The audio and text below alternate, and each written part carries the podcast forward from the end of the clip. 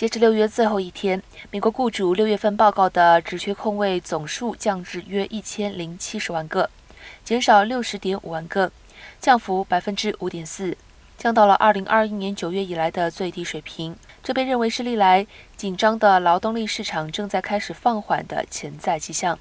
劳工部将在周五发布备受关注的七月就业报告。经济学家预计。上个月雇主新招二十五万人，在正常时期这是一个健康的数字，但将是二零二零年十二月以来的最低水平。数据公司 FedStat 的一项研究显示，经济学家预估失业率将连续五个月保持在百分之三点六。